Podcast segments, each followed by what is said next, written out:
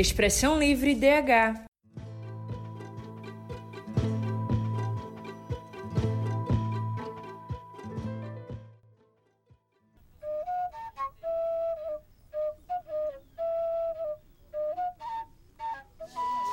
Olá pessoal, sejam bem-vindas, bem-vindos e bem-vindes. Meu nome é João Paulo, mas pode me chamar de Papa.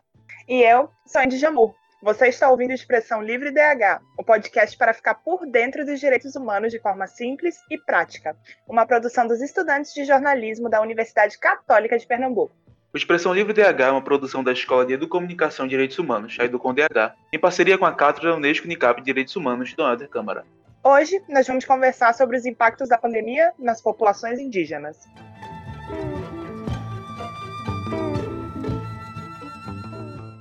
Mais de 20 milhões de pessoas foram contaminadas pelo novo coronavírus no Brasil até agora. Entre essas, mais de 580 mil faleceram. Esses números incluem todos os tipos de pessoas, independente da classe social, cor de pele ou local de moradia. Mas como nosso país é um dos mais desiguais do mundo, há vários fatores escondidos atrás dos números de mortes causadas pelo Covid-19. Um ensaio publicado pela Journal of Epidemiology and Community Health em junho de 2020 apresenta o que seria uma pandemia sindêmica, mostrando que fatores de risco e comorbidades podem acabar potencializando o efeito da doença. Ou seja, comunidades menos favorecidas estão ainda mais vulneráveis à ação do coronavírus. Entre os fatores que podem piorar a situação estão condições de trabalho, acesso a serviços de saúde, condições de moradia e questões psicológicas em função das vulnerabilidades sociais.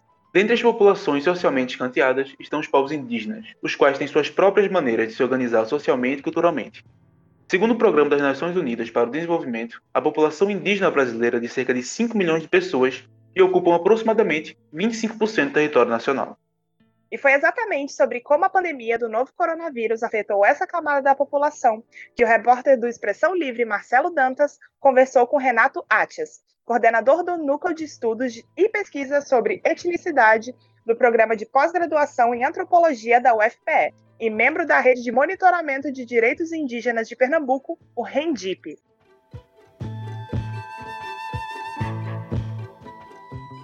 A gente convive agora com o governo federal que desde a época do seu da sua candidatura, né, o, o chefe do governo federal já falava que na sua gestão os indígenas não teriam um centímetro de terra. Então a gente já tinha de certa forma uma guerra declarada contra nossos povos tradicionais. Como é que tu enxerga esse, esse panorama? Olha, é, não é de hoje. Nós que acompanhamos a, a, a, política indigenista do Estado brasileiro, ela vem muito tempo. A questão das terras indígenas, ela sempre foi um, vamos dizer assim, um problema na, na, na questão da defesa não só da identidade indígena, mas dos territórios indígenas. Né? A gente pode ver é, desde o início né, da, do Brasil como Estado, ele já se preocupa com essa questão da terra.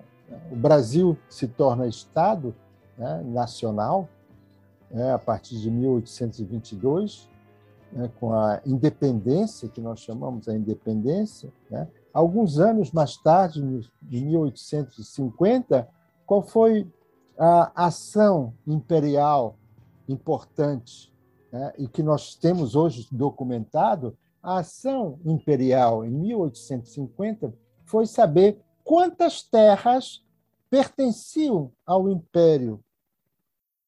Quais são as terras né, que fazem parte né, do Império Brasileiro?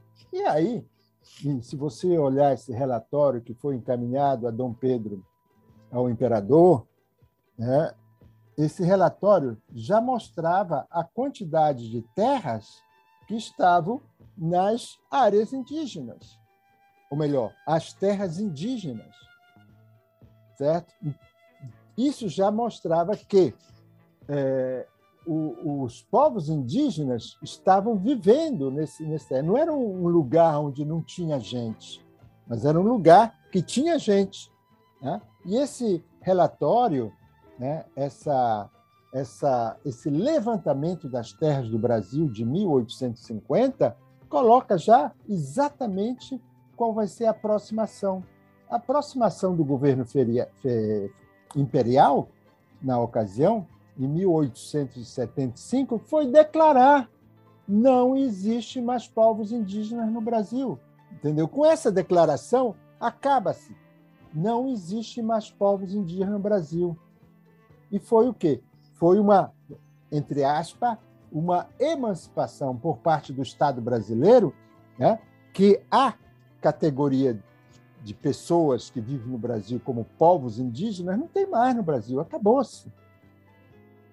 Um decreto imperial. Por quê? Porque precisava-se da liberação dessas terras para é, as, é, é, os interesses imperiais relacionados ao. Então, nós vamos ver esse relatório, importante para nós utilizamos esse relatório, porque nós provamos, através desses relatórios, que essas populações estão aqui vivendo já muitos anos, muito antes, muito antes do Brasil ser Estado Nacional. Já estavam aqui, o relatório prova para a gente, entendeu? É o que o Congresso está é, tentando, né, é, é, é, é, através desse, desse PL, novamente, vamos dizer assim, reeditar, reeditar, né? vamos liberar as terras indígenas né? e vamos tornar essa população indígena né, brasileiros 100%. Entendeu? Eles são brasileiros. Mas claro que são brasileiros 100%. Eles estão aqui muito mais tempo do que nós. Né? Nós temos aqui né, muito mais. É, é, é, é e, e, tem uma, uma, uma relação importante né, com isso. Então, historicamente, nós temos esse embate. Né? Esse embate. A política indigenista oficial nunca foi possível fazer com que é, se conformasse essa política indigenista oficial do Estado brasileiro com o interesse das populações indígenas. Né? Então, pouco tempo. A gente tem pouco tempo. Né? Até recentemente, né, o que esse governo fez foi acabar com o Conselho de Política Indigenista quando o atual governo assumiu, acabou. O Conselho de Política Indigenista acabou.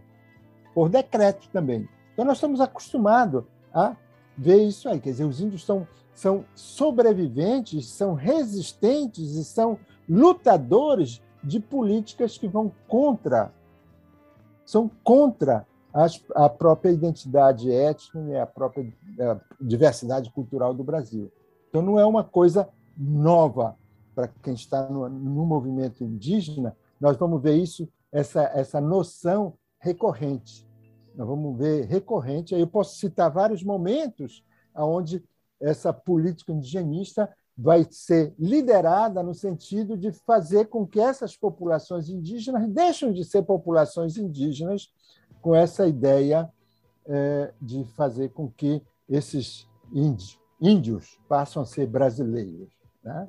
Então, são, são questões então... bem, bem importantes, isso já, já marca coisa. Então, essa, a, a PL 490, é, ela é uma reedição de outras ações imperiais, né? da República, da primeira, da segunda, da terceira, e nós estamos na quinta República e continuamos ver é, essa, essa, essa mobilização dos povos indígenas a lutar pelos seus interesses. Quanta gente morreram nessa, nessa batalha, nessa luta pelos interesses eh, indígenas? Então, nós estamos aí é, é, é, com um desconhecimento muito grande, porque a nossa escola, né, a escola, o nosso currículo nacional invisibiliza os povos indígenas, cria uma situação de como se ele já tivesse existido e que não existe mais, e faz com que as pessoas se perguntem: ah, então, é, e, e, Renato, 14 povos indígenas aqui em Pernambuco? Você tem 14 povos? É, tem 14 povos. Não tinha mais. Agora tem 14. Então aí, a gente pode mostrar esse mapa. A gente pode mostrar o interesse dessa população que está organizada nos seus territórios, todas elas com, com questões é, fundiárias ainda a serem regularizadas, mas são populações que estão aí há, há mais de 500 anos. Né? E a gente não pode negar a existência desses povos indígenas.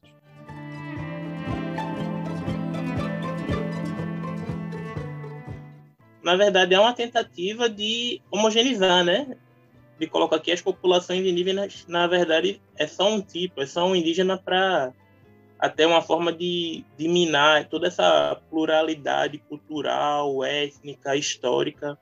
E pegando como um gancho essas, essas populações, esses povos, numa matéria publicada em setembro desse ano pelo site Amazônia Real, a gente teve uma apuração e denúncia que 106 vacinas contra a Covid-19 que iriam para o povo Yanomami foram desviadas para garimpeiros. Nesse sentido, eu queria saber de ti, Renato. Qual é a leitura que você faz da política de vacinação para os indígenas?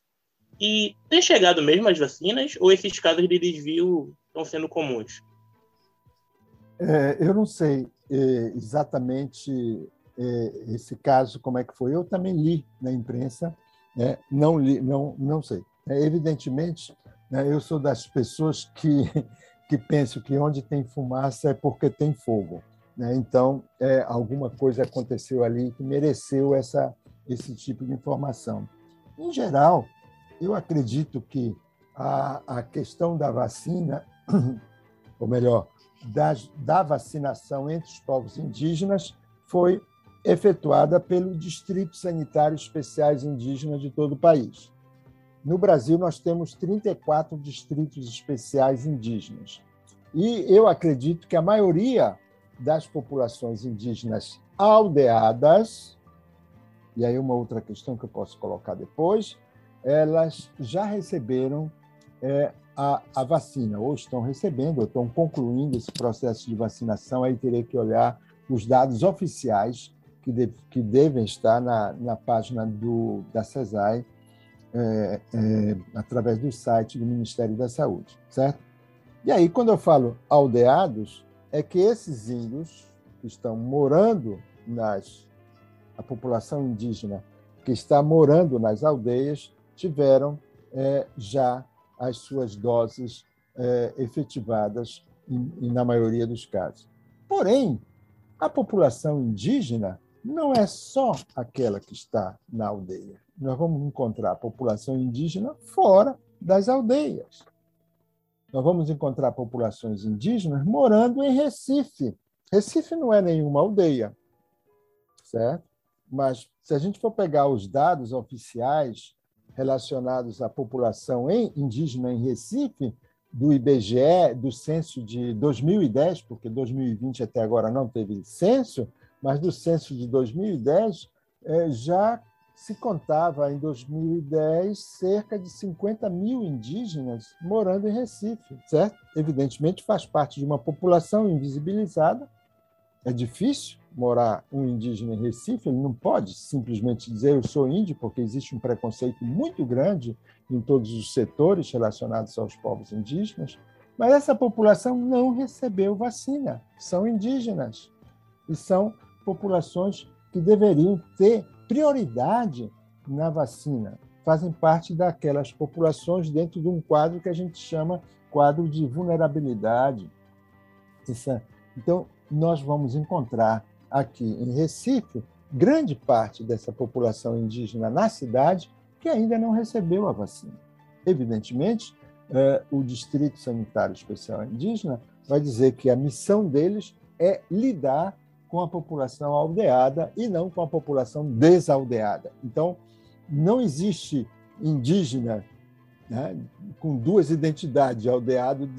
Essa é uma dicotomia, é uma, é uma, são categorias criadas pelos serviços de saúde né, que não tem, não tem, vamos dizer assim, uma, uma, uma sustentação por parte da, da legislação povos indígenas são povos indígenas, sejam morando em Recife, sejam morando lá na cidade ou no, município de Itacaratu. Então não tem essa distinção. Eles serão pancararu aqui em Recife, serão pancararu também lá em, Itacaratu.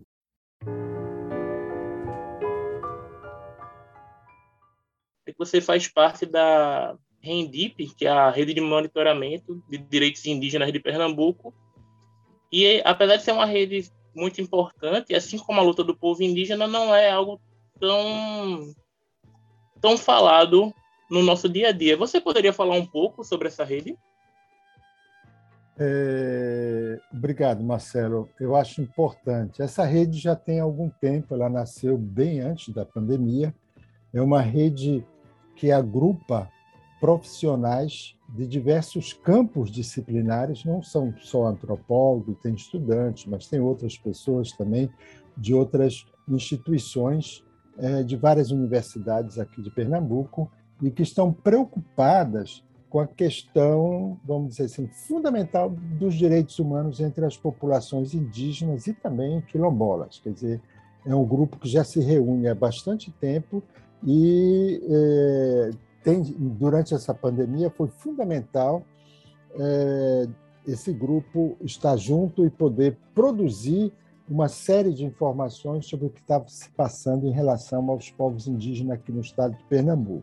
Eu posso falar mais especificamente é, depois. Então, é uma rede interinstitucional de profissionais de diversas instituições é, que estão interessadas em monitorar os direitos é, dos povos originários né, e dos povos quilombolas.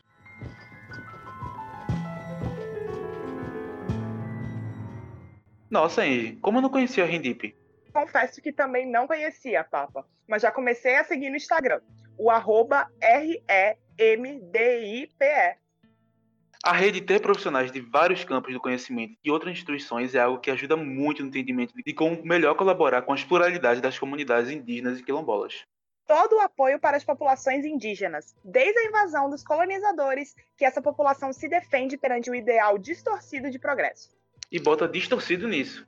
Um progresso assassino de vidas, culturas e biomas. Vai no sentido oposto dos direitos humanos.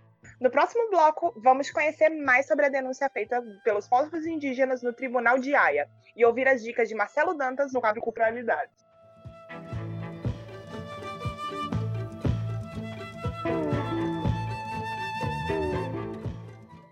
Você está ouvindo Expressão Livre DH para ficar por dentro dos direitos humanos de forma simples e prática. Uma produção dos estudantes de jornalismo da Escola de Educomunicação e Direitos Humanos Educom DH, da Universidade Católica de Pernambuco.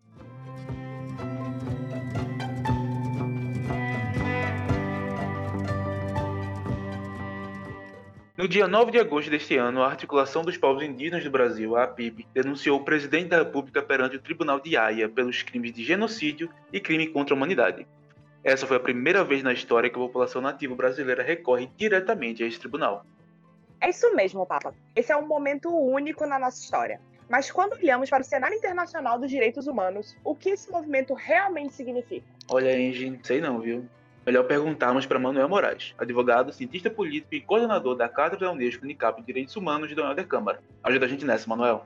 Agora está começando o Dialogando.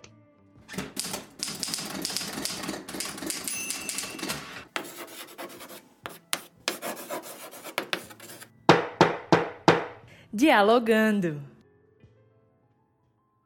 A Articulação dos Povos Indígenas do Brasil recentemente promoveu uma denúncia é, contra o presidente Bolsonaro, é, anunciando nessa denúncia um conteúdo probatório de que ocorreria no Brasil, ou está em curso no Brasil, melhor dizendo, um genocídio. Qual o impacto dessa denúncia é, no Tribunal Penal Internacional em Haia para os direitos humanos?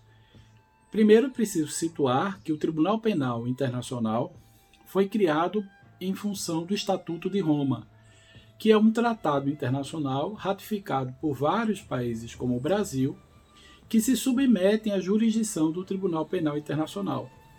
E nesse documento internacional, que é um tratado de direitos humanos, um dos crimes tipificados é o crime de genocídio, quando se pretende, a partir de ações concretas do Estado, eliminar um grupo étnico, ideológico ou parte desse grupo em funções de questões políticas ou de natureza ideológica.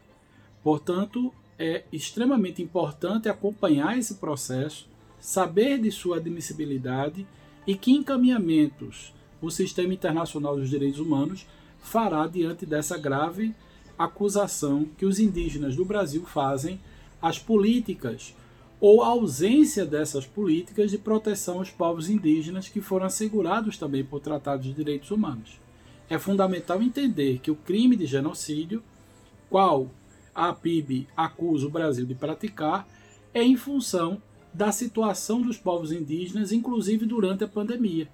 A falta de assistência, a falta de vacinas, gerou, consequentemente, a morte de indígenas, como também o crescimento da intolerância, como também dos mineradores e das invasões dos territórios indígenas.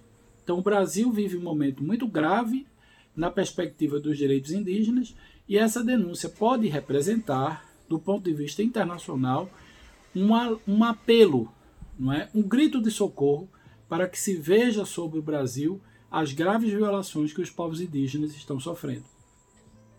É natural que esse processo se prolongue ao longo dos anos, mas é muito importante que a partir dele possamos dizer, mais do que nunca, a importância do artigo 231 da Constituição Federal, que diz que é reconhecido aos povos indígenas suas tradições, é, a sua existência enquanto povos e, naturalmente, os seus costumes.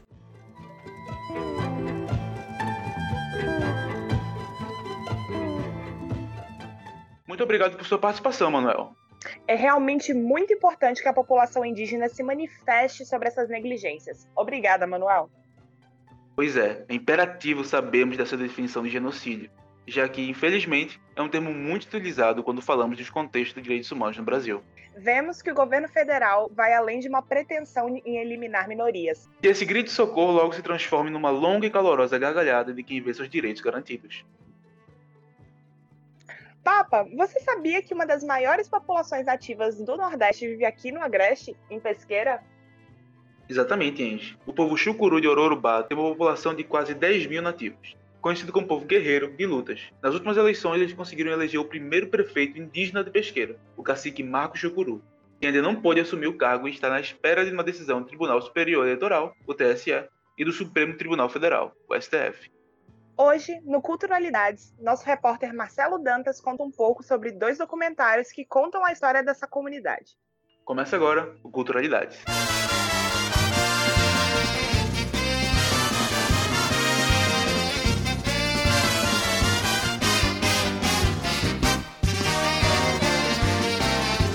Culturalidades. Olá, ouvintes! Eu sou Marcelo Dantas e esse é o Culturalidades. Hoje nós vamos conversar um pouco sobre dois documentários que vão nos contar mais sobre a história do povo chucuru do Ororubá. Localizado na Serra do Ororubá, no município pernambucano de Pesqueira. Chucuru do Ororubá significa o respeito do índio com a natureza. Ororubá é um pau, o chucuru é o uru, o passo que na mata, que faz a ligação. Chucuru do Ororubá, respeito do índio com a natureza. Os documentários, apesar de serem de tempos diferentes, se completam e muito. Um foi de 2018, produzido com o apoio do IFPE Sertão e se chama Chucuru do Ororubá, abordando o legado do cacique Chicão para o movimento indígena daquela população. O curta documentário em questão traz vozes jovens que exaltam a coragem em defender a sua cultura e as suas tradições tanto nas falas como nas filmagens, a relação dos indígenas com a natureza é notória e nos serve e muito como exemplo para pensarmos qual é o mundo que a gente quer construir e qual é o mundo que a gente quer deixar para as futuras gerações.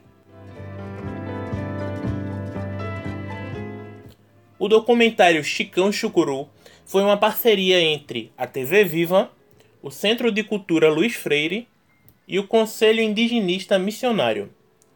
Como já nos entrega o título, o fio condutor da narrativa é o Cacique Chicão, que fala sobre a consciência que a luta indígena vem de longe, desde o processo colonizador dos europeus, e que continua até hoje, ameaçando e assassinando as lideranças que reivindicam que o povo tem terra e que não sairá dela mais de jeito nenhum. Os relatos do cacique são de meses antes de ter sido vítima dos poderosos que querem tudo. Mas assim como tantos disseram no filme, e tantos continuam a dizer, o cacique Chicão se faz presente.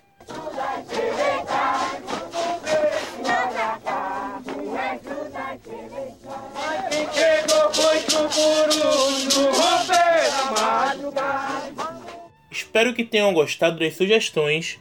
Salve o documentário, salve a cultura, a arte salva.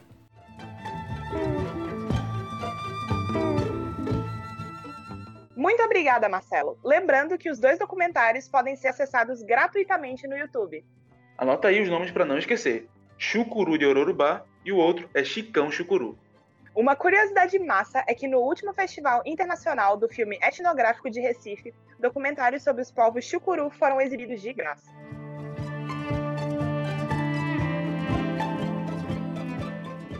Chegamos ao fim do episódio de hoje, caros ouvintes.